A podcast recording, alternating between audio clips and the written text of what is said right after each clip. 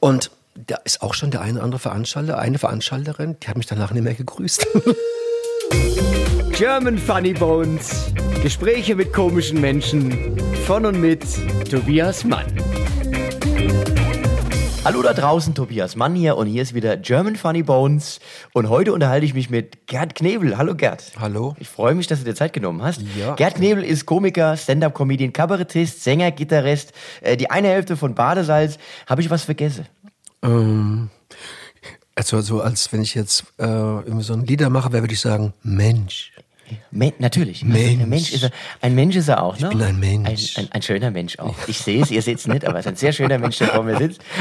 Und aber halbschwul hier gerade. Ja, du, ich, ja, du, ich, das, das, ähm, ich möchte gerne beginnen, dieses Gespräch wieder am Anfang von dir, am Anfang vom Gerd. Wo ging denn bei dir das äh, Lustigsein los? Was ist denn so die erste Erinnerung, die du hast, wo, wo du gesagt hast, Humor? Kann ich dir sofort Lachen? sagen. Sofort? Jerry Lewis. Okay. Jerry Lewis ähm, als kleiner Junge. Wir sind als Kinder sind wir in, ins Kino gerannt und haben uns jeden Jerry Lewis Film angeguckt, jeden. Und es war einfach für mich immer der größte Comedian, den es gab. Was hast du besonders gemocht an Jerry Lewis? Das Körperliche? Ja, das Körperliche, genau, äh, das Körperliche, das Schnelle, diese ganz vielen, äh, die Fähigkeit, sich in tausend Rollen zu verwandeln, auch so, auch optisch und, und also und ja und das Körperliche, also extrem, ja und ja, also es gab kaum jemand, der einen so zum Lachen gebracht hat wie Jerry Lewis. Und vor allem das Lustige ist ja, der, der Podcast heißt ja Funny, German Funny Bones. Der hatte wirklich das, was Genau. man Funny Bones Richtig, nennt. Der ja. war, du hast den gesehen und du hast direkt das Gefühl gehabt, das ist lustig. Er Ja. hat noch nichts gemacht gehabt im Grunde. Ja, ja, und, und der hat ja, es gibt ja den Film auch Funny Bones, ne? Ja. wo Jerry Lewis ja einen älteren Komiker spielt. Und dann ist ja auch diese Stelle, wo sein Sohn auf die Bühne kommt. Aber er muss kurz vorher nochmal, weil ihm schlecht ist, muss er nochmal auf Toilette. Kennst du, erinnerst du dich? Ich erinnere mich dunkel, ja. Und dann äh, wissen aber alle, dass der Vater da ist. Und dann ruft das ganze Auditorium, ja, komm mal raus, mach mal was. Und dann, Stimmt. und dann macht er einen kurzen Stand-up, so drei Minuten. Und hat erzählt voll den Erfolg. Erzählt super Jokes. Ja. Sein Sohn weiß davon aber nichts. Kommt raus, erzählt genau dasselbe und kackt komplett ab. Stimmt. Und er wusste gar nicht, dass sein Vater das alles schon gebracht hat. Stimmt, stimmt. Das ist echt brutal. Ja. Das war doch Aber das war dann so das, das Spätwerk. Da war er schon älter, der Jerry Lewis. Ja, genau. Ja, war- ja ich, ich weiß noch zum Beispiel, an Silvester lief ganz oft äh, der verrückte Professor. Verrückter Professor war super. Und da, wo er als Buddy Love dann reinkommt, äh, das, das äh, war Irre, ganz, irre. ganz großartig. Ja, Das weil er sah ja super aus. Ja. Ne? Und wie alt bist du da gewesen, als das? Äh, Ach, schon ganz, ganz jung. Vier oder drei, zwei, eins.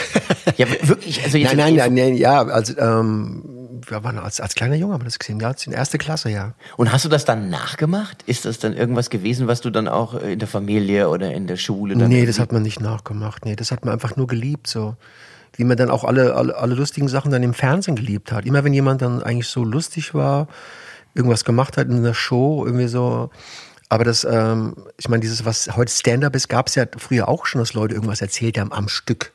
Ja. Am Stück erzählt haben, eine Geschichte haben. Das Ja. hieß halt damals nicht Stand-up, das hieß halt damals auch nicht Comedy. Was wolltest du eigentlich genau Ja, wissen? die Frage ist, das, das ist ja immer das Klischee, dass man dann so der Klassenkasper ist, dass man irgendwann doch, schon viel diesen Quatsch Humor gemacht. in seinen so, Alltag ja, ja. integriert Ja. und irgendwie merkt, da kann man was mit erreichen. Ja, doch, das, ja. Also, ja, alles klar, jetzt weiß ich, was Als ich meinst. mit Christoph zum Beispiel unterhalten habe, hat der gesagt, das war so für ihn ein Weg, äh, in irgendeiner Form teilzunehmen am Leben, Ja, indem er halt irgendwie ja. diesen Weg ins Lustigsein dann Ja, das, hat. äh, das war es bei mir auch, ja. Jetzt wird es ein bisschen äh, vielleicht äh, ernst werden, weil äh, meine Kindheit teilweise nicht ganz so lustig war, so mit Pflegeeltern und prügelndem Pfle- Pflegevater irgendwie. Deswegen ist es dann vielleicht noch mehr zu verstehen, dass ich mich noch mehr in solche Sachen reingeflüchtet habe. Und auch, Okay. viel, auch viel Quatsch gemacht habe in der Klasse, aber dadurch auch nie was mitbekommen habe, auch oft ein sehr schlechter Schüler war, weil mir permanent Dreck eingefallen ist im Kopf. Das war schon immer meine Schwierigkeit. Egal, was der Lehrer sagt, oder mich sofort was anderes, eine Assoziation zu was anderem bekommt, zu was Idiotischem. Ja, und lustig eigentlich, dass die Schule dir dann doch in irgendeiner Form da eine Ausbildung äh, hat angedeihen lassen. Ja, genau, genau. Weil du auf anderem Weg dann dir was fürs Ja, Leben dann ja, halt zusammengesucht ja, so hast. kann man es kann sehen, ja. Genau, ja. Und, und dann ging das wahrscheinlich bei dir dann äh, auch parallel mit der Musik los. Das kam eigentlich später. Ja? Das kam eigentlich, äh, äh, es lag schon immer irgendwie äh, also in der Familie bei uns. Also Oma hat ja auch Gitarre gespielt und Schlagzeug. Mein Onkel, ich habe ja englische Verwandte, mein Onkel, der in England lebte, ist äh, Akkordeonspieler gewesen auch. Also neben seinem Hauptberuf als Maler und Weißbinder. Abends in Pubs gespielt. Und äh, dann habe ich mal so eine billige Gitarre bekommen von der Oma, die lag ewig rum. Und das ging eigentlich erst dann wirklich alles mit Beatles, Stones, Kings, Who. Da ging es dann los. Also da, der Klassiker, du hast dann was nachgespielt, was dich interessiert hat. Irgendwie genau, was du da toll muss, fandst, nee, ja, du genau, können. Das, was die Leute aus England machen, äh, das ist geil. Irgendwie so. Und daheim gab es ja nur Schlager, da gab es Peter Alexander. Und obwohl man sagen muss, ähm, da- dass man das zum Teil ja auch ganz lustig fand, dieses Zeug, Peter Alexander. Und äh, vor allem Katharina Valente zum Beispiel lief bei uns und ist eine super Musikerin gewesen. Das wissen die wenigsten, ja. Ich kann das gut nachvollziehen, obwohl ich äh, ein, zwei Jahre jünger bin als du, aber bei uns lief natürlich auch viel Schlager zu Hause. Also Roland Kaiser dann bei uns Mhm. Hat und, und, und äh, alles Mögliche. O, obwohl meine Eltern jetzt nicht wirklich Fans gewesen sind. Man hat immer die Hitparade geguckt, im Radio lief es dann auch. Und so schrecklich ich das damals fand, wenn ich heute irgendwie was höre davon, kommen so nostalgische Gefühle bei mir hoch. Ja. Und manches war ja gar nicht so schlecht. Also wenn man gerade mal jetzt Udo Jürgens nimmt, der ja immer so fälschlicherweise als Schlagersänger äh, bezeichnet Ja, wird, hat ja so da war ja ganz sub subtile Texte auch äh, gehabt, so ehrenwerte Haus und Ja, sowas, genau. fast kabarettistische Qualität Ja, stellenweise stimmt, ja. gehabt. Ja. Und viele, ganz ehrlich gesagt, viele von den, von dem, was jetzt im Augenblick auf dem Markt ist, von den jungen Liedermachern, den deutschen Grad, das ist ja, also schlagermäßig kein Kram. Absolut. Also die lästern alle über Helene Fischer und wenn ich das meiste Zeug höre von den ganzen Jungs, dessen Namen man jetzt nicht nennen muss, weil man sie alle weiß, das wird immer schlimmer. Man weiß sie alle. Man weiß sie alle. Ja, ich glaube, der Böhmermann hat sie ja alle schon besungen. Ja, absolut, genau. Und er hat komplett recht leider damit, weil es ist echt, wo ich mir denke, sag mal, äh, ihr seid doch jung, ihr könnt doch irgendwie äh, die Fresse aufmachen und auch mal Immer nur dieselben Hurra-Nachrichten und das Leben ist Ja, äh, und Hurra. Ja, und und der Weg geht da lang und daheim fühle ich mich wohl und du bist weg und ich vermisse dich und so. Sag mal, es gab da auch Punk. Irgendwie haben die Leute es nicht mitbekommen. Es Ja. ist so wie diese Nachpunk-Zeit, so, so wie so eine Lenore-Welt plötzlich, die sich so auftut, so irgendwie so. Punk ist ein gutes Stichwort, weil du ja auch mit der, mit der Band Flatsch, sagen wir mal, in einer gewissen Art und Weise auch Punk gemacht. Ja, so ein bisschen Anarcho-Rock mit, mit Comedy-Elementen und, und ja. also Wie alt warst du, als es mit Flatsch losging? Mit Flatsch haben wir angefangen, ähm, so mit 25, so die Ecke rum, ja. Und was hast du davor gemacht? Gab es auch noch Bands davor? Unbedeutend, also Bunker, Bunker-Bands. Ich hatte, ich hatte eine, Bist du als Gitarrist dann unterwegs gewesen? als meiner Oder Jugend, Sänger? In meiner Jugend hatte ich äh, ähm, eine Band, die ähm, einen ganz blöden Namen hatten. Heute könntest du den nicht mehr nehmen. Wodan hießen. Okay. Klingt so nach so einer, einer germanischen äh, halb Neonazi-Band. Ja. Aber wir waren ja, wir sind ja eher Hippies gewesen, eher, kommen ja eher aus der linken Szene alle. Und obwohl wir konservativen Schlagzeuger hatten, das war damals schon für uns schon äh, Ein konservativer Schlagzeuger. ja, der war, der hat, war hat er CDU-Wähler, aber ein super, super Typ. Super, da habe ich zum ersten Mal kapiert, dass man immer auch selbst aufpassen muss mit seinen Vorurteilen. Ganz ehrlich, weil in meinem ganzen Bekanntenkreis, die ganzen Hippie-Freaks und allen so, wenn es darum ging, umziehen und wir renovieren und wir schleppen, war er da. Okay. Er war da. Und die anderen, äh, Gerd, weißt du, hast du dann im, im, im, auf der Schiedwiese im Park irgendwo gesehen, weißt du, stehst du? Das war die Realität.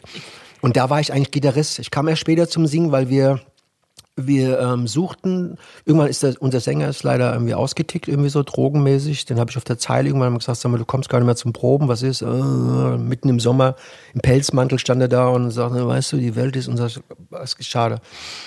Und dann haben wir äh, gecastet und das war auch äh, sehr interessant, weil wir, da habe ich mir auch gedacht, ja, oh Gott, wir sind ja echt auch Rassisten irgendwie, weil wir haben die ganzen Leute, die jetzt weiß waren und irgendwelche kleinen Fehler hatten, dass sie mal Alkoholikerin waren oder eine Mädel hat gelispelt, die haben wir nicht genommen und ich wollte unbedingt einen Schwarzen. Also da habe ich gedacht, scheiße, ich bin echt ein Rassist. Ich wollte einen schwarzen Sänger haben. Und der Schwarze sang am schlechtesten, muss man dazu sagen. Und der, das war aber der Einzige, der von uns eine zweite Chance bekommen hat.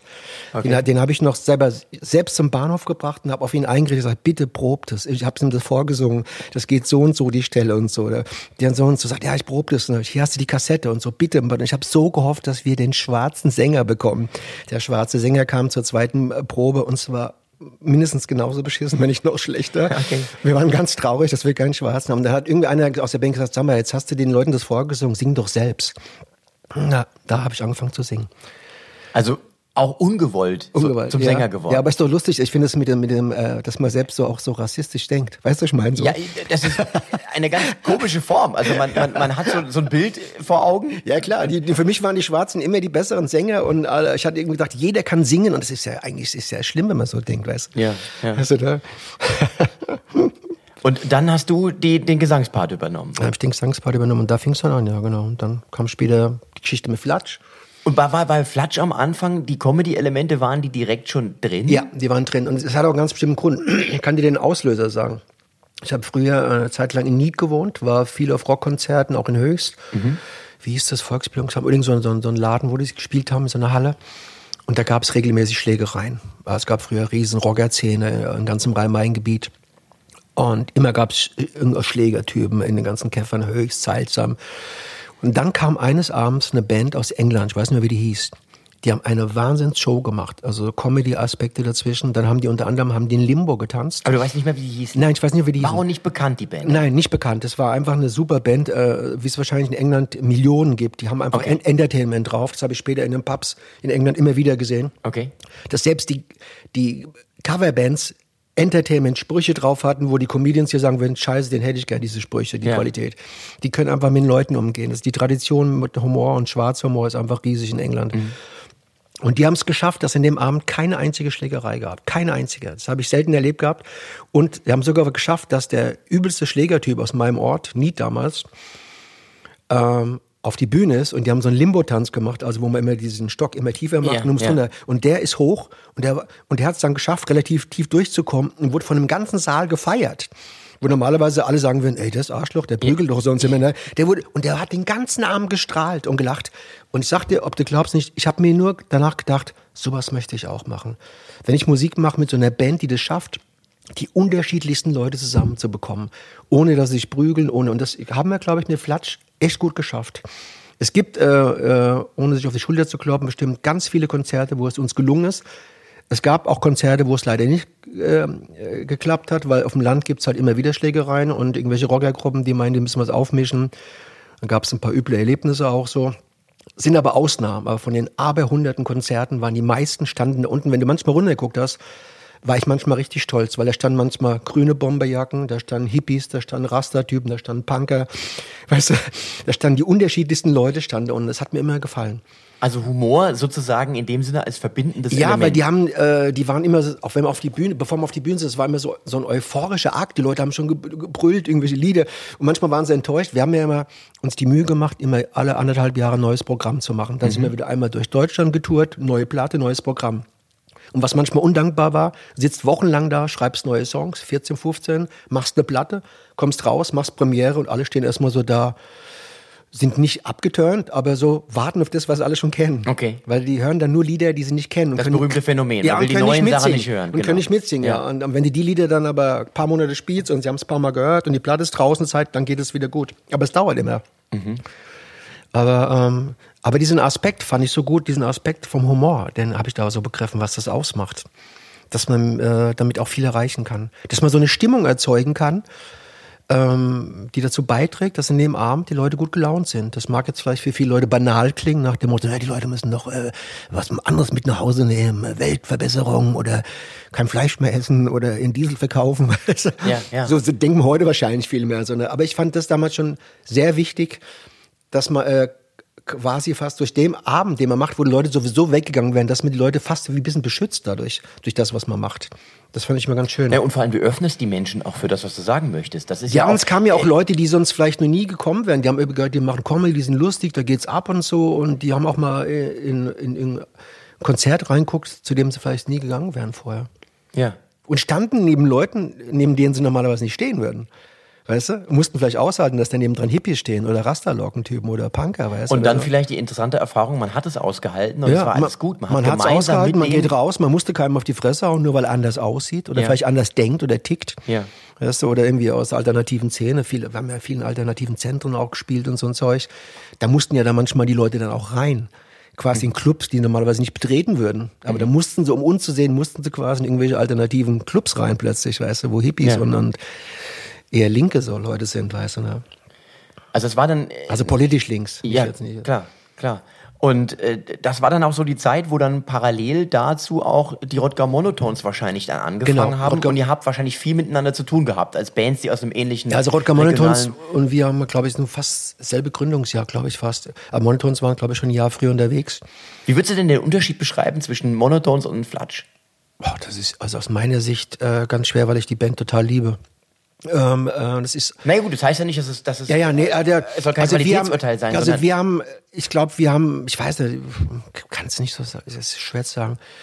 Also wir haben, wir haben so ziemlich viel Crossover-Zeug gemacht, so bis, hier, bis zu einer Punk-Nummer, bis zu einer Jazz-Nummer, also obwohl die Monotones das teilweise auch ja machen. Aber die Monotones waren für mich eher soulig unterwegs, so ein bisschen so. Rhythm and Blues. Rhythm, also Rhythm Blues, and Blues ja, Nummer. richtig, also so eine Wucht, ja, einfach so eine richtige Wucht und so eine Wand. Und ihr wart so die härtere Richtung, so vom Gefühl her. So. Ja, wir waren vielleicht dann eher, vielleicht, wenn man das Wort Punk vielleicht nimmt, aber so ist ja auch nicht richtig Punk. Das waren ja Rocksongs Wobei, gemacht. was ist Punk? Das ist ja, die das große ist Frage. Ganz Quatsch, ja, es ist Ja? ganz schwer zu sagen, ja, Ja. genau.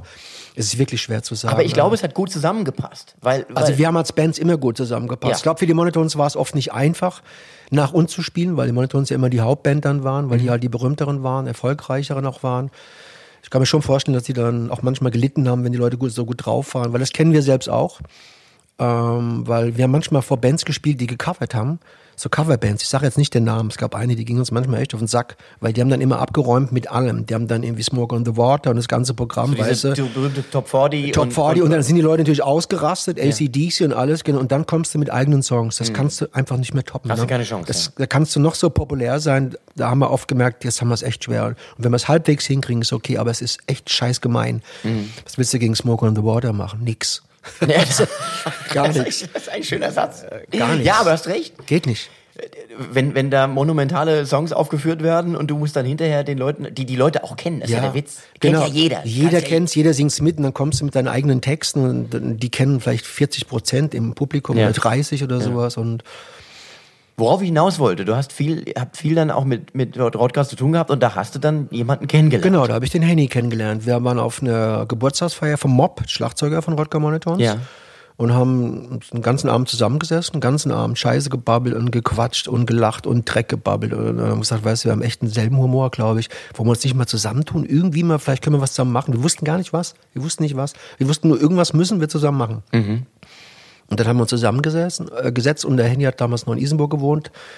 Dann haben wir in seiner Wohnung haben wir Brainstorming gemacht und dann haben wir irgendwann wirklich ein Programm. Also wir haben erstmal ein, ein, eine kle- kleine Nummer gespielt, weil wir hatten dann die Gelegenheit, äh, als Pausenclown bei einer Band im Singkasten zu spielen vor, Wei- an Weihnachten. Und da haben Im wir den- guten alten Sinkkasten. Genau, und dann haben wir den Weihnachtsmann und seine Frau gespielt. Also der Weihnachtsmann ist auf der Bühne und seine Frau sucht ihn quasi. Und so, so eine so 10-Minuten-Nummer. Wer war der Weihnachtsmann? Das weiß ich. Ich glaube ich. Ich weiß nicht mehr. Ja, ich ja. war die Frau. Ich weiß es nicht mehr. Ja. Und das war unser erster, erster Sketch, den wir gespielt haben. Erster Sketch. Kam Bevor es ein Programm gab. Ja, ja, bevor es ein Bevor es Programm- auch den Namen Badesalz Ganz gab. genau. Wir, wir, wollten, wir wussten damals noch nicht genau, wie man es nennt. Wir wollten uns erst Affenzirkus nennen, Affezirkus. Mhm. Und dann haben wir uns Badesalz Theater genannt. Am Anfang hießen wir ja Badesalz Theater. Mhm. Und dann haben wir ein, Programm geschrieben, total wir und lang, das Super Dong Dong, fast drei Stunden lang. Wir wussten überhaupt gar nicht irgendwie, ob wir da kürzen sollen. Wir haben es einfach gespielt. Das war tatsächlich euer erstes Programm. Unser erstes Programm. Und das haben wir jahrelang gespielt. Sechs Jahre immer neben den Bands. Ähm, 20 Mal im Jahr, vielleicht oder 30 Mal. In den kleinsten Läden teilweise. Auch hier im Rottgau vor 80 Leuten im Keller irgendwo und so. Aber dann kamen auch schon relativ schnell viele Interessierte. Und dann wurden die Clubs teilweise voll und die Veranstalter waren überrascht, dass so viele Leute kommen. Und dann kam die ganze Nummer mit Platte und dann wurden wir äh, erste Platte und so, erste Serie. Und dann hat's, plötzlich ging's los. Das Super Dong Dong war ein gigantisches Werk gewesen. Äh, wirklich, also auch heute noch äh, Nummern, Ja, wie, wie Kindertheater für Erwachsene irgendwie war das so. Nee, wirklich, wenn du in meinem Freundeskreis, ich muss nur ein Wort reinwerfen und dann fängt's an und dann fangen wir ganzen, diese ganzen Nummern an im Prinzip nachzuspielen und es gab aber zu dem Zeitpunkt nichts Vergleichbares, zumindest nicht, dass ich das in Erinnerung hätte. Wir wissen es auch nicht genau. Also es gab, es war sogar so, dass als unsere Serie an, anfing, hieß es, wie nennen wir die im Untertitel? Und dann haben wir, weil ich ja Verwandte in England habe, gesagt, weißt du, ich finde eigentlich Comedy den Begriff klasse. Und dann haben wir das damals Hessisch Comedy genannt. Und ich glaube, da war das erste Mal, dass der Begriff Comedy für deutsches, für deutsche Humor irgendwie verwendet wurde. Also es kann mir jetzt jemand gerne beweisen, dass es davor war, aber ich glaube, er wird es nicht finden. Der kann ja lange Ja. googeln. Weil ihr würdet ja wahrscheinlich so bei den ganzen Veranstaltern in den üblichen Bühnen werdet ihr unter Kabarett irgendwie da gelaufen sein. Also äh, Ich weiß es gar nicht in, in der was. Bezeichnung. Oder, Äh, wir haben es hessisch, genau. Oder, Deswegen war es für uns wichtig, dass wir geschrieben haben, hessisch Comedy, weißt du, und die Leute, was ist denn Comedy und so. Da war das noch nicht so gängig, der Begriff, so, ne? Weil ich finde das extrem spannend, dass ihr euch da zusammengetan habt dass wir müssen irgendwas machen. Irgendwas machen, das war Und, der und, und dann ist das Superdrunk dabei rausgekommen. Genau. Also auch direkt so ein stimmiges Ding. Ja, und ich meine, du wirst mir jetzt widersprechen, du wirst sagen, nee, das war so. Nee, haben das ist, so, doch, das ist, also wir haben im Nachhinein ja auch, weil äh, das hatte so eine ganz gewisse anarchische Freiheit. Man, Hat sich, man hat sich nicht irgendwie äh, überlegt, findet das jemand gut, versteht es jemand? Das gab es in keinster Weise. Wir haben Und das, es sind ja auch Nummern dabei, wenn du sie jetzt jemandem ganz nüchtern beschreibst. Versteht der nicht, was da jetzt Sache ist. Aber wenn man euch beide sieht, Ja. hat man sofort verstanden und hat sich totgelacht letzten Endes. Ja, ja, und es waren so assoziative Nummern auch Genau. fast so ein bisschen. Ja. ja, viel aus dem Volk raus und so und, und eine, Geschichte halt dazu. Absurde Idee, der Kunstrotzer, also der dann Ja, äh, genau. der, der, wie der Christo halt. Ja, da sind Leute Reichstag- teilweise gegangen auch. Da sind also sind Leute rausgegangen teilweise. Haben uns Leute erzählt, ihnen haben Garderobe geholt und sind rausgegangen und so, fanden uns eklig und so widerlich. Aber so. kann natürlich sein, weil es das ist übrigens falsch verstanden, weil äh, falsch verstanden Humor. Also wenn Leute Ja. Weil, weil, weil letzten Endes haben die das sowas nicht gekannt. Die haben was erwartet Richtig. wie, was weiß ich, vielleicht Dieter Ja. Hildebrand. Und dann sind's, dann kommen Leute aber auch zu einem, die sag mal ähm, vielleicht doch auch ein bisschen enger gestrickt, also kleiner, äh, schlichter gestrickt sind, die eine kleinere Welt haben, die so Sachen wie bestimmt so so Aktionskünstler gar nicht kennen oder sowas, Ja. die sich dafür gar nicht interessieren. Aber wir kennen halt sowas, weil wir uns für ganz viel interessieren, Mhm. weil man ganz viel liest, hört, guckt und, und so. Also, also, weißt du ja selbst, man beschäftigt sich mit tausend Sachen und tausend Büchern. Und dann kennt man sowas. Und dann kommt jemand rein und denkt, das ist eins zu eins. Der denkt, ich bin so, ich bin so eine Drecksau. Ich spuck in das Buch rein. Der Gerd, die Drecksau, spuckt da rein. Weißt du so? Ja, das gibt's ja immer wieder. Das gibt's heute auch noch. Ich hatte ähm, mit meinem Soloprogramm, in meinem vorletzten auch so eine Nummer, da erzähle ich was drüber, über so Prospekte aus einer Apotheke. Da geht's um Intimgeruch und so, das liegt aus. Und dann habe ich mir vorgestellt, wie ein, wie ein kleiner Junge auf seine Mutter wartet, die gerade ein Rezept einlöst und der blättert in diesem Intimgeruch und, und Ausfluss und, und dass er, was er für eine Angst kriegt, schmeißt das Ding weg und rennt raus. Und die Apothekerin rennt hinterher und die Mutter rennt hinterher, weißt du, so, und ein Rocker und so sagt, was ist los, was hast du Angst? Und sagt er, vor Intimgeruch und Ja. Ausfluss und so und, und so weiter und so weiter. Und da ist auch schon der eine oder andere Veranstalter, eine Veranstalterin, die hat mich danach nicht mehr gegrüßt. Echt? Ja, hat mir da irgendwann mein Techniker damals erzählt, die eine, die hat mich bemuttert gehabt bis zehn Minuten vom Auftritt und da sagte mein Techniker, Mensch, sag mal, die ist ja wie deine Mutter, noch ein Kaffee, noch ein Kuchen, noch ein Plätzchen, noch das, ne? Und nach, sagt dann, ich habe die gesehen, als du die Nummer gespielt hast, ist der die Fresse runtergefallen, sagt er, bis auf den Boden. Und dann hat die nur noch gerade ein auf Wiedersehen rausbekommen, mehr nicht zum Schluss, das war's. Also und das war die, ich, Tabu, die Tabugrenze war dann ich der Intimgeruch. Und ich und habe dann später erfahren, ich darf da auch nicht mehr spielen. Im Ernst? Ich darf da nicht mehr spielen, hat man ja. Hm, Ich sage jetzt auch kein Ort, sage auch kein jemand. Also man kann so Ja. behaupten, dass du Ja. wegen Intimgeruch ich- nicht mehr spielen darfst. Genau, weil ich, ich bin auch nicht so, dass ich jetzt sagen würde, äh, das ist ja, äh, es gibt ja Leute, die würden sagen, ah, die blöde Sau oder so und so, die ist so doof und so. Das heißt, nein, weil ähm, da können wir zu dem Thema kommen, Geschmacksgrenzen. Wer bestimmt, was, wie, wo ist? Bestimmte Leute haben durch ihre eigene Sozialisation, haben die eben gewisse Grenzen um sich rum. Einer, der vielleicht christlich auf oder keusch aufgezogen ist, äh, der hat eine andere Grenze oder sehr religiös ist, der hat eine andere Grenze oder sehr empfindlich ist, dünnhäutig ist, äh, sehr warmherzig ist, wie man selbst. Aber ich meine, ich selbst bin mit ganz krassen Sachen aufgewachsen eben und die Pythons und weißt du und auch äh, ganz krassem englischem Humor. Und dann hat man eben andere Grenzen. Und wenn man auch vielleicht selbst auch gemerkt hat, dass man auch äh, unter Jungs äh, auch äh, krasses Zeug machen kann und alle verstehen, das ist so äh, schlimm gar nicht gemeint, wie es gesagt ist. Das ist immer ein Unterschied. Für mich ist heute immer noch ein Unterschied, wer was sagt. Das ist für mich eindeutig ein Unterschied. Also man kann krasse Sachen sagen und wenn du merkst, dass das ist jetzt so eine Art Provokation oder da oder da, da kitzelt einer irgendwas, äh, das ist was anderes, als wenn es einer sagt, der es ernst meint, der das wirklich, wo du sagst, der meint es ernst. Das ist ein verdammter Unterschied.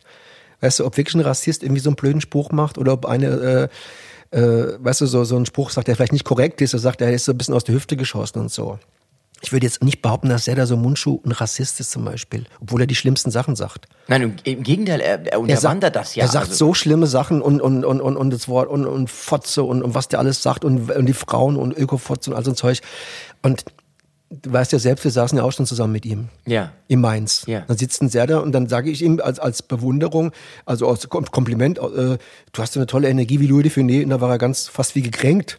Ich sag, das ist jetzt kein Kompliment. Weißt du das noch? Das ist aber jetzt kein Kompliment. Sag ich, ich meine das positiv, Ja. weil du, weil du von einer Sekunde auf die andere umschalten kannst. Genau, Was ja. dir auch kann. Tak, tak, tak, tak, Ja. tak. Mods Energie, das habe ich positiv gemeint, weißt du? Aber du siehst ja auch, wie jemand selbst dann empfindlich ist. Ne? Klar, klar.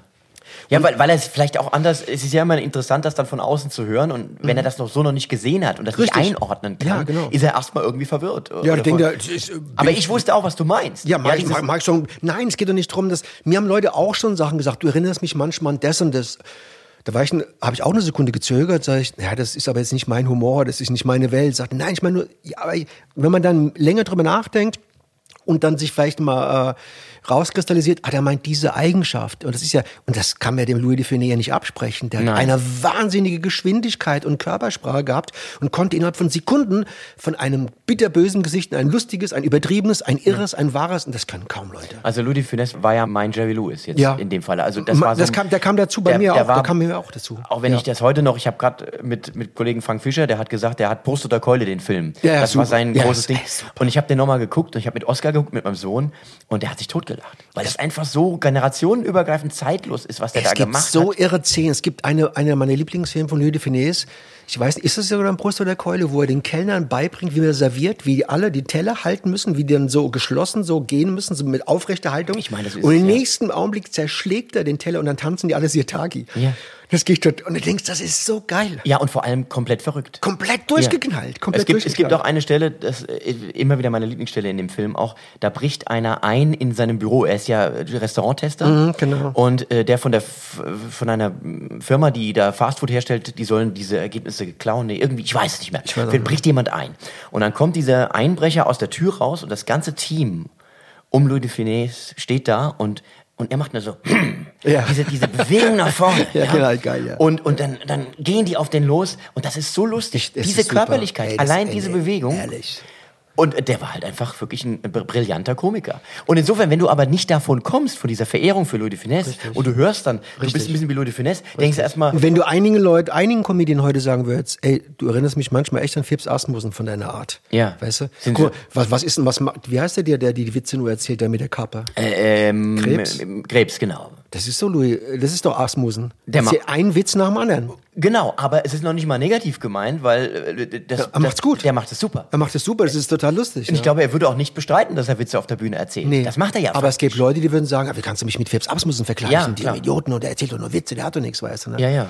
Nee, aber der, der, zum Beispiel den Krebs höre ich total gern zu. Das Ich höre das auch gut. Es gibt ja nichts Schöneres als jemand, der gut Witze erzählen kann. Ey, muss man auch mal sagen. der Henny und ich, wir haben uns auf Tour früher, also vor 10, 15 Jahren, als es immer noch an den Tankstellen CDs gab, wir haben uns immer Phipps Asmussen CDs gekauft. Auf langen Strecken haben die gehört, haben uns weggeschmissen. Wir konnten uns gar nicht das alles merken. Wir haben gedacht, wo hat der das Zeug alles her, der Ja. Typ? Der muss doch eine Million Witzbücher daheim haben, weißt du? Ja, ja. Und gesammelt und alles, weiß ich vergesse jeden Witz. Na, es muss ja wohl auch noch mal ein paar Auftritte. Der ist ja immer noch auf Tour. Ja, ja, der ist ja über wohl noch 80, ja. Und der hatte ja auch mal im Quatsch Comedy Club gespielt, so ein Special Abend. Mhm. Und alle, die da waren, sagten, es war äh, natürlich total geschmacklos. Mhm, Es war äh, politisch mehr als äh, unkorrekt, aber es wäre dann unterm Strich natürlich auch drei Stunden ein Feuerwerk. Und irgendwann ergibst du dich. Das haben alle gesagt. Ja. Auch wenn du dich am Anfang noch wehrst, irgendwann ergibst du dich und sagst, okay, komm, dann, dann, dann lache ich halt. Das ist eigentlich auch eine Qualität letztlich, ja.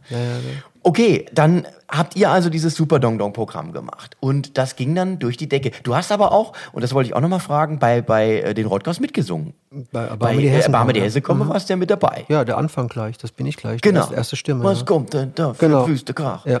Und so Kollabor also diese Kollabos, wie man heute sagt, Ja. das habt ihr da schon gepflegt, dass Ja, dann ja. auch so musikalisch getauscht auf jeden worden Fall. ist. Ja, ja. Ich meine, der Ali ist ja auch für uns eine ganz wichtige Figur immer gewesen, musikalisch. Der Ali Neander muss man sagen, der Ali Neander, ja. Henny spielt ja jetzt auch mit ihm zusammen und Olaf spielt ja in dieser Woodstock-Revue mit ihm zusammen. Ali hat unsere, die Hotzplatte irgendwie produziert. Ähm, das war damals nicht bekannt, weil wir uns ja anonym alles gemacht haben. Das war ja so eine Fake-Idee und deswegen taucht er da auch nicht drauf auf mit seinem Namen so, aber Ali ist eine ganz wichtige Erklär mal, was äh, so Hots waren für, die- für die Leute, die es nicht kennen. The Hots war die Idee, dass wir behaupten, es gibt eine, es gibt zwei Jungs, äh, zwei Deutsche, die in England fast berühmt geworden wären, ähm, mit ihrem etwas schlechten deutschen Texten. Und die haben aber die Studenten gerade geliebt, weil es eben nicht korrekt war und was irgendwie für die schräg war. Und die waren kurz davor, ähm, berühmt zu werden, hatten aber einen kleinen Auftritt in irgendeinem Club. Ich glaube, Leeds haben wir damals gesagt. Ich weiß nicht, wir mussten ja permanent lügen. Man muss sich als Lügner ja alles immer gut merken. ähm, und dann gab es aber ein Eklat, weil äh, eine, eine englische Fahne in Brand geraten ist. Okay. Und das hat die Leute empört, so ähnlich wie jetzt wahrscheinlich im Iran die Leute das empört, was da passiert ist. Und da mussten wir fliehen und damit war die Karriere im Arsch. Wir haben uns gestritten. Es war Joe und Gordon Sligo, zwei Brüder. Sligo haben wir daher, weil wir zusammen in Irland waren, in dem Ort Sligo. und dann haben wir, und jetzt kamen die nach 25 Jahren wieder zusammen und haben Hots zusammengeführt. und haben diese neue Platte gemacht und das war die Idee, ja. Also euer, Fa- euer Fake-Konzept. Euer Fake, ja. Und da haben einige Leute mitgespielt, das war ganz schön. Und jetzt muss man sagen, ähm, ich hätte es gerne nicht aufgelöst. Es wurde ja später aufgelöst, dass wir das sind. Äh, Erzähl es mal Stück für Stück. Ähm, unser Plattenboss ist ja Michael Mittermeier gewesen. Der hat ja mit dem, mit dem äh, Pütz damals diese, diese Firma gehabt, diese kleine, in Köln. Und quasi war Michael war unser Labelboss quasi. Michael hat ja auch, glaube ich, in einer Show hat er ja sogar mal ein T-Shirt angehabt. Bei Genial daneben oder irgendwas hat er ein Hotz-T-Shirt angehabt. Ne? Und und dann haben wir äh, auch so, so Demos gemacht, so, so, so Be- Beweismaterial, wo alle möglichen Leute haben wir gef äh, gefilmt und Habt ihr so Bootleg-Aufnahmen dann auch? Äh, äh, wir haben eine Bootleg-Aufnahme noch gemacht, wir haben eine so ein geheimes Konzert, die haben wir dann auch so gemischt wie live und so, eine live als Single rausgebracht. Karten haben wir machen lassen. Wir haben ganz viel, wir saßen, wir saßen ganz, ganz viel zusammen auch mit der, äh, in, in der, bei der Plattenfirma damals, die das nicht machen wollte ursprünglich. Die haben aber später dann, komischerweise, haben die dann äh, dieses Sascha-Ding gemacht da, weißt du, mit diesem äh, Big, Dick Brave Genau, the Backbeats. Ja. ähm, komischerweise haben die, glaube ich, damals alles viel mitgeschrieben von den, unseren Ideen.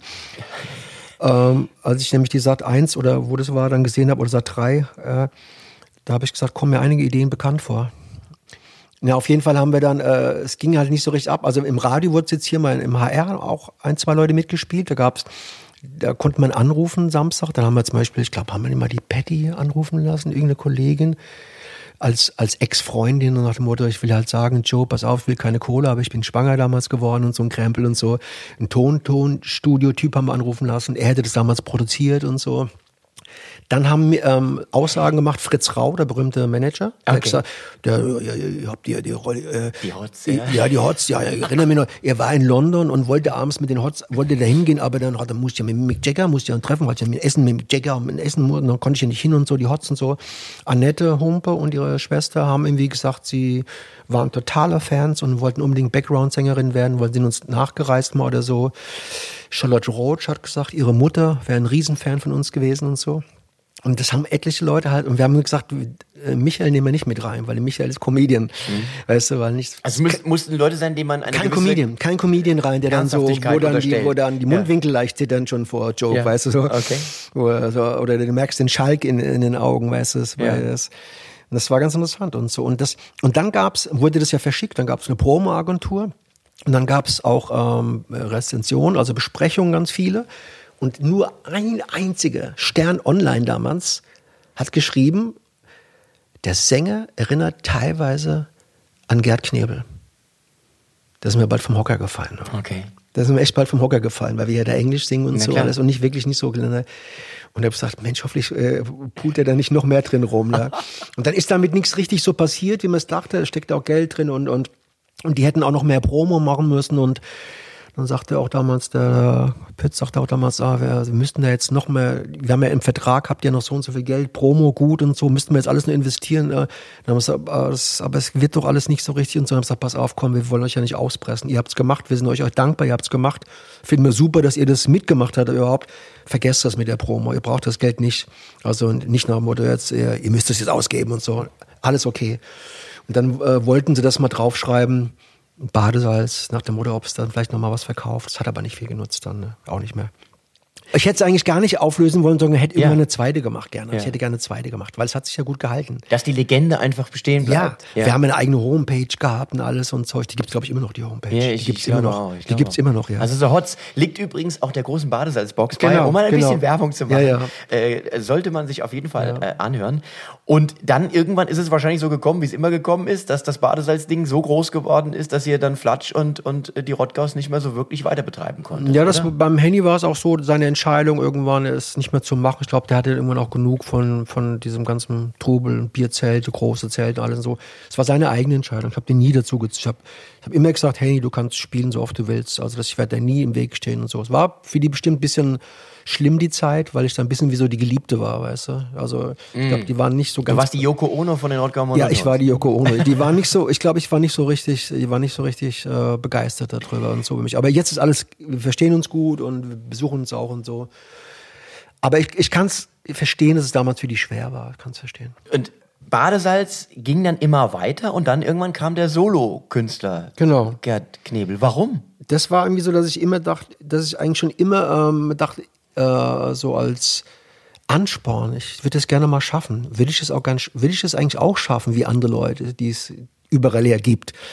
Äh, außerdem du, kann man das, äh, wie wäre das, wenn man eine ganze Stunde macht oder äh, zwei Stunden macht und wie wäre das, wenn man das alles macht, ohne das mit jemandem abzusprechen? Das, Das heißt war- also, du, das war für dich eine Herausforderung, Herausforderung? eher als es ein Anliegen gewesen ist im ersten Beides, Moment. beides. Beides? Anliegen auch, ähm, dass ich gerne Sachen machen möchte, die ich vielleicht diese, mal, vielleicht für Bartels auch zu hart wären, weil wir äh, schon, sag mal, ähm, äh, keine Ahnung, soll man sagen, Mainstream kann man ja vielleicht sagen, schon eher so, oder sag mal, äh, volkstümlicheres, äh, so eine Mischung haben, so die jetzt, sag mal, schon einiges äh, verkraftet bei uns. Wir sind ja auch rau, wir sind schon räudig. Gibt bestimmt genug für genug Pädagogen, sind wir wahrscheinlich irgendwie schmutzig und, und ich habe dich ja auch gewarnt, wenn du zu uns kommst mit jemand, der jünger ist und so. ja, ja, aber er fand's lustig. Äh, Ich mache das immer, wenn äh, Eltern sagen, ah, ich komme mit meinem Sohn, sage ich, aber du weißt, dass wir schmutzige Wörter haben, weil wir spielen Rollen. Wir, Du, lieber Gerd, in Zeiten von Gangster-Rap, das wollte ich gerade sagen. Das, ist, das, hat, das, haben, das haben jetzt schon mehrere Eltern gesagt, Ja. die, die hören, verstehst du, äh, Bushido und Sido und all so ein Krempel, Ja. weißt du, ne? Da ich, dagegen sind wir Kinder. Also Haft, Haftbefehl und Capital Bra ist- sind mir weniger lieb. Äh, Ja, da, dagegen da sind wir sie lieber Kindergarten. zu euch äh, gehen. Da sind wir Kindergarten. Ja. Ja, aber genau, wenn ihr was sagen wollt, aber ich wollte auch irgendwie äh, Sachen machen, die ich so äh, sehe, die sind ja dann teilweise manchmal auch ein bisschen, zum Teil auch politischer manche gewesen, so Mhm. ähm, über meine äh, Denkweise, ich drehe auch gerne Sachen um oder ich wechsle gerne Perspektiven. Weil ich finde es immer interessant. Weswegen für dich vorhin das mit dem, mit dem Rassismus, den du angesprochen hast, Ja. dass du gemerkt hast, du wolltest einen schwarzen Sänger. Ja, das ist rassistisch. Äh, ja, ja. vor allen Dingen, weil ich habe Behinderte nach Hause geschickt. Ich habe eine, wir haben, wir haben ein, ein, ein, Mädchen, die viel besser gesungen hat und die gelispelt hat. Das hat uns gestört. Mhm. Und danach habe ich mich, und keiner wollte sie da absagen. Und wer sagt der jetzt ab und so? Und es hat mich irgendwie später habe ich mich dafür geschämt, ehrlich gesagt. Weil die alle so goldig und so leid war, weißt du. Ne? Aber ich meine, gut, aber wir waren auch noch jung. Klar. Heute wird man sagen, äh, es gibt Sprachtechniken, äh, Sprachtraining, Logopäden, da kriegst du das weg. Weißt du, was ich meine? Ja, ja, Heute wüsste man mehr. Ja. Heute wüsste ich viel mehr. Logischerweise ist mit den Lebensjahren, ist man erfahrener, Ja, hat bestimmte ab- Dinge schon erlebt, kann das besser einordnen. Aber deswegen bin ich so vorsichtig, wenn Leute immer so sagen, die sind alle so und so, die sind alle gut, das ist alles Käse. Ich, hab, ich dachte auch, also, also ich, äh, ähm, wo, äh, wo war das mit Houthis und Tut, Tut, ist die- diese, das Völker, Völkermord, eine Million, ähm, Ruanda. Ruanda. Ja. Da habe ich nicht kapiert. Da habe ich mir ganz blöd erstmal gedacht, das sind doch alles Schwarze. Die müssten sich doch alle, die müssten sich doch gegen den Rest der Welt, gegen die rassistischen Weißen und Kolonialherren auf, weißt du? Ja. Und dass die genau Menschen behandeln wie Nazis. Weißt du, was ich meine? Ja, ja. Also, und das hörst du ja immer wieder auch von afrikanischen an Grenzländern, wenn die rüberkommen, dann äh, siehst, liest du Berichte und dann sagen die, das sind Kakerlaken, das sind keine Menschen. Und denkst du, was ist los? Was das? Wie kann man als Schwarze so denken? Da kommen doch Ja. Schwarze rüber, die sind so schwarz wie du. Wieso sagt ihr, das sind Insekten, Kakerlaken, die sind nicht lebenswert? Mhm. Da, da, da hakt es bei mir komplett aus. Da habe ich irgendwie so eine ganz komische Naivität, wahrscheinlich aus meiner Früh-Hippie-Zeit, Mhm. also, so, äh, wo man denkt, Jimi Hendrix, Bob Dylan und alles und so, was ist los und so, äh, wie, äh, das geht doch gar nicht, das sind doch alles gute Menschen, ne? Und deswegen ist immer ein bisschen vorsichtig sein mit dem, der ist aber so und so, weil es ist, wird so schnell rausgeschossen. Der ist Nazi, der ist das und der ist das, weißt du, ne? Und ich habe ein Programm von dir gesehen, das ist auch so ein bisschen tatsächlich bei dir so ein durchgängiges Motiv, dass du auch mit dem, wie man so empfindet, auch äh, wie du schon sagst, dass du selber drüber nachdenkst, was habe ich mal gemacht, was habe ich mal, äh, wo habe ich mich mal ertappt, auch, Mhm. Genau, genau. dass man das einfach mal auf Ich die nehme Bühne mich holt. immer mit rein. Das ist ja das Grundprinzip eigentlich auch von Stand-up-Comedy, Ja, mit- dass man nicht nur auf andere draufhaut, Und dann, sondern dann finde ich es interessant, wenn man sich mit selbst auch noch aus seiner Erfahrung oder Sachen äh, nimmt oder auch genau. Und wie gesagt, auch mal in der Lage ist, den Blickwechsel, äh, die, die Perspektive zu wechseln und sagen, geh mal auf die andere Seite, guck dir das mal aus der Sicht an. Also das hat dich dann letzten Endes auch auf die Bühne als Solist getrieben, Mhm. dass du andere Themenbereiche dann eruieren konntest in deine. Ja, weil ich gemerkt habe, ich beschäftige mich mit so viel Zeug, ich weiß so viel Zeug über oder und, und da höre ich und ich höre so wenig davon. Ich höre so wenig von anderen Leuten davon auf der Bühne oder sowas. Die erzählen nichts. Und manchmal fand ich es ganz lustig. Bei meinem ersten Programm haben, standen nachher noch Leute auf der Büh äh, vor der Bühne, nach fertig war, und haben ganz erstaunt darüber diskutiert, zum Beispiel, weil sie bei mir erfahren haben im Programm, dass Michael Kühn schwul war, zum Beispiel. Wusstest du das? Dass der an AIDS gestorben ist? Nee, wusste ich nicht. Ach komm. Weißt du? Und ich wusste das zum Beispiel, weil äh, in einem schwulen Magazin ein Interview mit ihm mal war, vor vielen Jahren, das ein, ein Freund von mir uns vorgelesen hatte, ein Schwuler. Äh, und da stand drin, da hat der Michael Kühn ja eins zu eins, aber wenn ich krieg's nicht mehr genau zusammen, damals habe ich ja auch Programm gehabt, nur äh, nur der homosexuelle Nationalsozialist ist der wahre Nationalsozialist, weil er seinen Kampf gegen das Regime ohne äh, Konsequenzen und äh, vorführen kann, fortführen kann oder so ähnlich, weiß. Also der muss nicht Rücksicht nehmen auf Familie und Kinder quasi. Das war die Aussage. Und deswegen ist ein schwuler Nationalsozialist eigentlich der wahre Nationalsozialist. Weil der hat keine Angst, dass seine Frau umgebracht wird und sein Opa und sein Dings. Ist das ein irrer Satz, ne? Das ist ja vollkommen irre. Ja. Und der Michael Kühn weiß, irgendjemand hat mir mal erzählt, irgendjemand ist in der Schule in Hanau, als er gelebt hat, vorbeigefahren da stand im Schulhof, stand so 200, 300 Kids, haben mich Autogramme geben lassen von so einem Typ in Lederjacke. Und das war der Michael Kühn. ist auch irre, gell? Da kann, da kann, der war halt auch schlau, schlau der Typ, ne? Ja, das ist jetzt das, das Gefährlichste letztens. Michael Kühn hat ja auch irgendwann mal, glaube ich, gesagt, ey, ihr Linken oben, ihr Linksextremen, lasst uns zusammenkommen. Lasst uns zusammenkommen, diesen Staat kaputt schlagen und dann fechten wir aus, wer drankommt. Hm. Das sind auch so alles so Dinge, die da abgelassen, ne? War gefährlich. Die und sind ja viel, die sind ja viel schlichter jetzt. AfD ist ja schlicht, ist ja durchschaubar alles. Du siehst die, die Weidel, was ja, sagt, Gauland, was sagt, ja, wenn den Typ über die Brille klotzt und so, weißt Und wenn gleich natürlich äh, ich auch vor diesem bürgerlichen Kostüm, dass sie sich da überhängen, ja. das beängstigt mich dann schon ein bisschen, weil sie sich natürlich, sie wollen ja, sie wollen ja in der Mitte der Gesellschaft ankommen. Ja, ja. und das, wollen so irgendwie äh, dahin, dass, dass das wieder so das musste man nur wieder sagen dürfen, sie verschieben ja diese Grenzen immer so über dieses harmlose ja. äh, Äußere, was sie da manchmal vermitteln. Äh, das ist dann ja auch sehr gefährlich. Ja, weil es manchmal auch geschickt ist. Ja. Ja. Nee, was ich, was ich nur meine, dass die ja. so als so direktes Zeug babbeln, so ein Dreck halt, weißt du, so wie so mit Auschwitz-Schande und, und so, weißt du, Holocaust und Kreml. Das ist alles so klar und so direkt, das plappert so raus. Die verplappern sich halt immer. Das ist irgendwie. Der Vorteil, ja, das kann ja auch eine Masche sein. Das habe ich ja auch schon oft bei denen gesehen, dass sie was erzählen und wenn sie dann dafür angegriffen werden, rudern sie zurück. Aber die, die sie erreichen wollten, ursprünglich mit dieser Message, ja, ja, die haben sie erhalten. Ja, weil es schon die mal draußen interessiert das Zurückrudern dann nicht mehr, sondern die haben nur einfach dann mitbekommen, ah ja, das, so, so, so denkt er wirklich, ja, ja, so ja? er wirklich. Und äh, das sind natürlich alles auch so Strategien, ja, klar, die, sind die, schon, die, die nicht ungefährlich sind, aber ja, hast natürlich recht.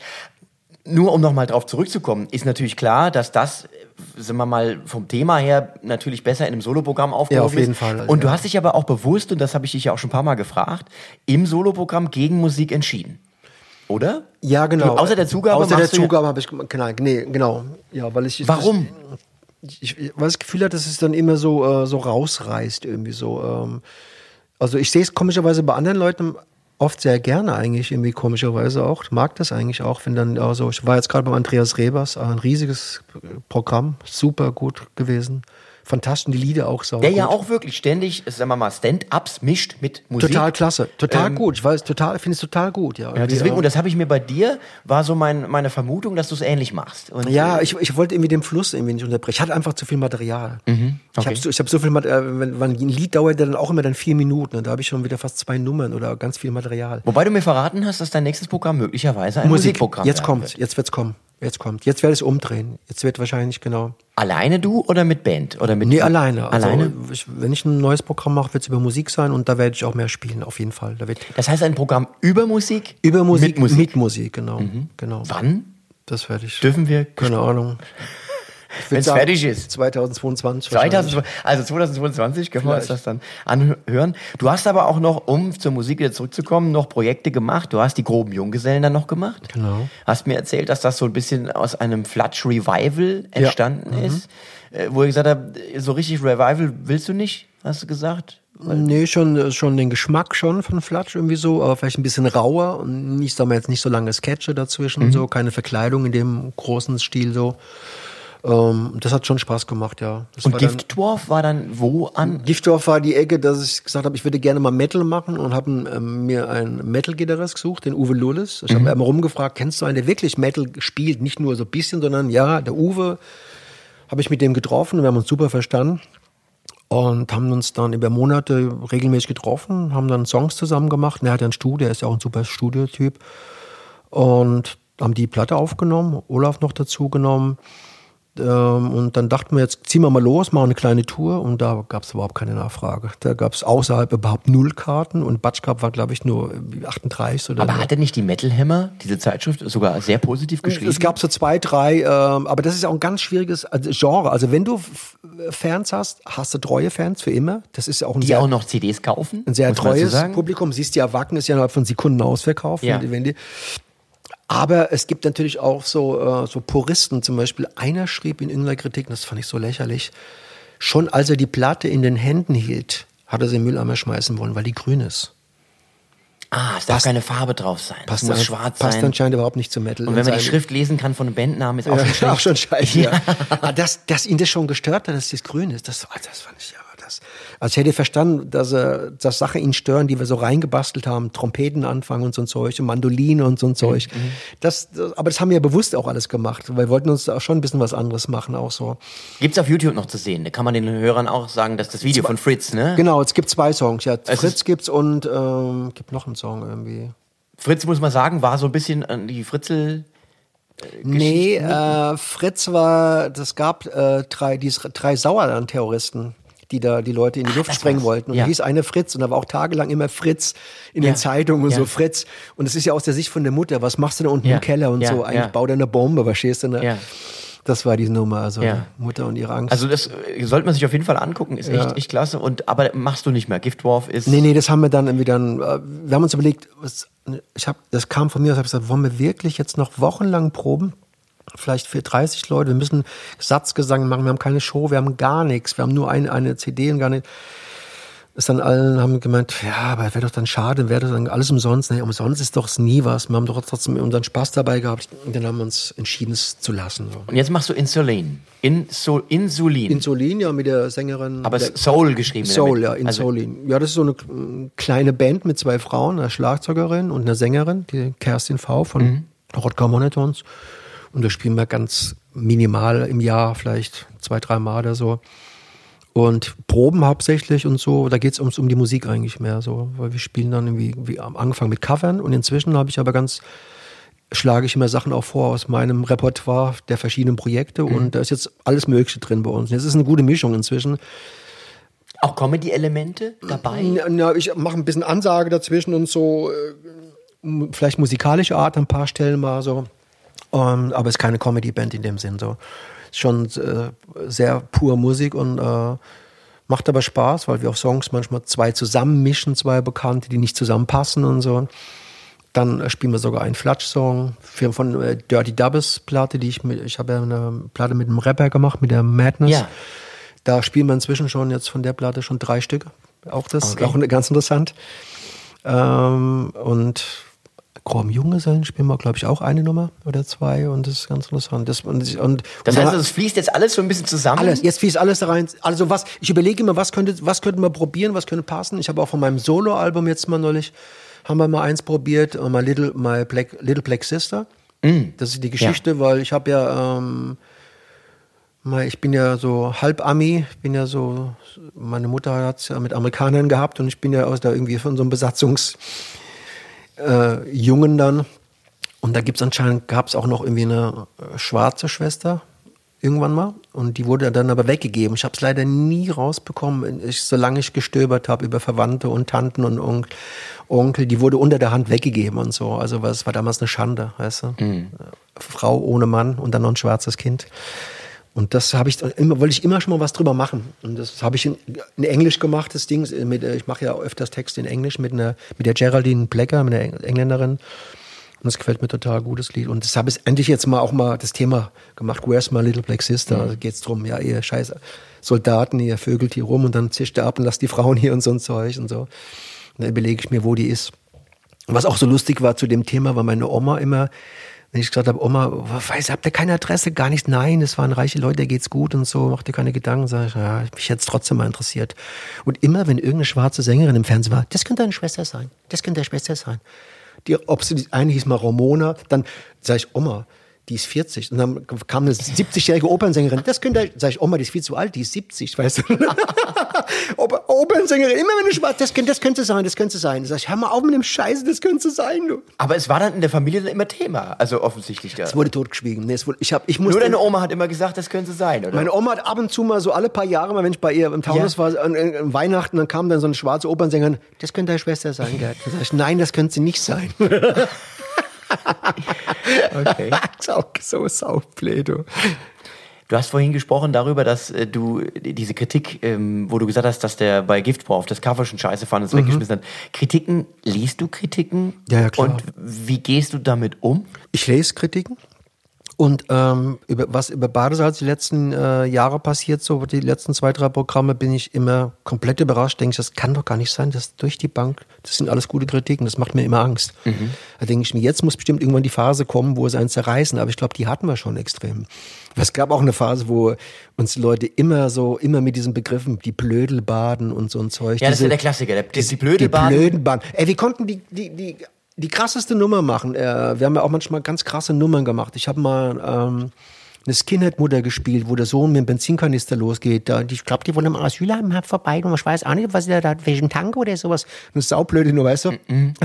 Der habe ich äh, geschrieben, so aus so dieser äh, Ambition heraus, wenn die, wenn die immer gefragt werden, die Eltern, ja, haben sie doch nichts Ja, ja. ich weiß nicht, ich, mein, ich wusste nicht, dass das der Adolf da im Zimmer ist und dieses, dieses mit dem das Kreuz da, mit dem mit den Kreuze da, das das wusste auch nicht, was es ist. Und da habe ich so eine Nummer geschrieben und die fand ich sau gut. Die fanden auch viele Leute gut, die äh, ein bisschen was, sagen wir, in der Birne hatten. Ne? Aber, aber dann gab es auch mal Leute, die entweder die zu hart fanden oder, ah, das kann man nicht machen. Sag ich, doch, das kann man machen. Genau, dieses, da können sich ruhig mal ein paar Leute spiegeln da unten von mir aus, weißt du. Weil die auch beide Aspekte hatte. Die hatte eine politische Aussage und war auch lustig, auf, Ja. auf eine Badesalzart. Das haben wir ja immer.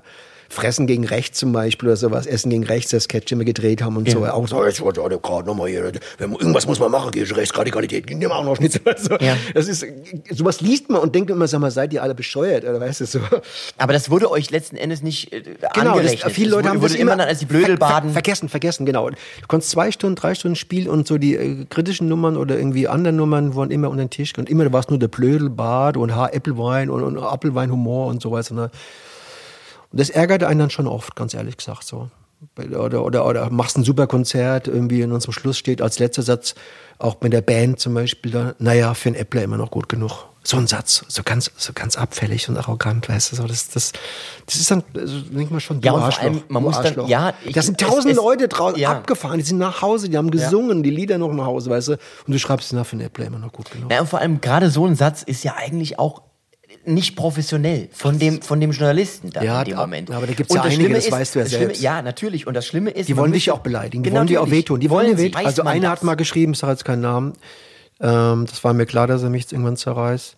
Dann hatte ich in einem Programm, habe ich irgendwas über Schauspielereien gemacht und so, habe mich da so amüsiert und so. Und dann schrieb er dann, eins ist auf jeden Fall klar, Schauspielern kann er auf keinen Fall. Und da wollte er mich ganz, da wollte er mich ganz genau, damit wollte er mich genau treffen. Weißt du? Also wollte dir vermitteln, du Ja. machst dich hier lustig über welche, die es richtig können. Genau. Aus Ja, dieser, ja. dieser, Ja. dafür bist du Und es ist egal, wie viel hunderttausend Sketche ich in vielen Rollen gespielt habe oder so, das ist dann scheißegal. Er schreibt dann mit einem Satz, so wie er hat es jetzt bestimmt, so, er kann es auf keinen Fall, weißt du, und so ein Zeug. Und das Lustige ist, weil du sagst, ich will seinen Namen nicht nennen, du weißt genau, wie er heißt. Natürlich weiß ich, wer er ist. Okay, und du weißt, und das ist so einer, so ein Name, der einfach Der, immer wieder so. der immer einem immer wieder zerrissen hat, der immer so Punkte sucht und immer so reinsticht und immer so äh, verletzen will eigentlich so und denkst, was hast du für ein Problem? Was hast du für ein Problem? Das Problem ist, ich versuche es dann auch so aus der Perspektive aus der anderen zu sehen. Natürlich ist ein Verriss interessanter zu schreiben und Mhm. zu lesen, als es jetzt ein, sagen wir mal, ein- einfach ein, ein, ein, ein nüchterner Bericht ist oder so, oder eine nüchterne Analyse. Eine Aber Eloge nur, auch. aber nur wieder. wenn du immer so spürst, dass es so persönlich ist. Ja, na klar. Da macht es keinen Spaß. Aber die gehen ja dann auch gezielt dahin Genau. wo, und sie wissen schon vorher, Ja, es wird ihnen nicht gefallen. Die wissen schon nach zehn Minuten. Und das finde ich dann immer schwierig, weil Ja. sie dann den, den, dem Leser auch keinen Dienst erweisen. Wenn ich wenn ich Probleme habe mit, mit Comedy oder mit dem, wie auch immer, wenn man diese Unterscheidung auch noch trifft zwischen Comedy und Kabarett und man steht nur auf das politische Kabarett, das ist mein Ding. Nee, nee, man man muss- ge- geht woanders hin, nur ums tot zu schreiben, kaputt zu schreiben. Sie können das nicht mehr. Die Leute können nicht so vor, unvoreingenommen irgendwo hingehen und sagen, pass mal auf. Ja. Eigentlich bin ich jetzt nicht so. Also bei mir ist ja oft so, teilweise, manchmal bin ich ja irgendwo hingegangen, wo ich irgendwie sogar ein bisschen voreingenommen war, aber dachte, na, ob mir das gefallen wird und so. So doll fand ich es jetzt gerade im Fernsehen nicht. Also ich fand zum Beispiel eine Zeit lang mal, ähm, ganz am Anfang den Olaf Schubert jetzt gar nicht so riesig, wenn ich die einzelnen Nummern gesehen habe, fand ich so okay. Und dachte ich mir, ganzes Programm weiß ich nicht und so. Und dann bin ich nach Aschaffenburg und war komplett begeistert. Dann habe ich eine Fachhochschule noch mal gesehen, noch kompletter begeistert. Weißt du, ich meine? Ja. Und es hat, der hat mich selbst so überrascht und weil es, äh, weil es noch, und bei, bei der Lisa Eckert war ich auch gespannt, wie ich, wie ich ein ganzes Programm finden werde. Weil ich immer nur einzelne Nummer kenne, die ja dann ihre, ihre verschrobene österreichische intellektuelle Art. Dann denke ich, wie wird ein ganzes Programm sein?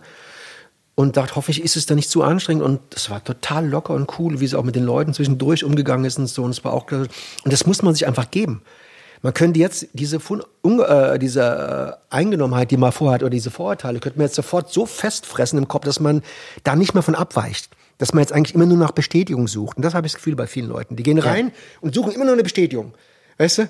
Ja. So wie das Ehepaar, wenn es sagt, der, der, der, der Onkel, der war ja schon wieder so, und sagt er, aber der war doch nett, der hat doch Kuchen hingestellt. Ah, ja, gut, er hat doch, doch Dings, der hat er dir noch Parfum gegeben, doch geschenkt. Ja, ja, aber, aber der hat doch das noch. Ja, aber, aber so, ja. so kommt mir das vor. Man ja, sucht immer das Schlimmste. Ja. Mhm. Das war der erste Teil des Gesprächs mit Gerd Knebel. Der zweite Teil kommt nächste Woche. Bitte nicht vergessen, den Podcast zu bewerten und zu abonnieren.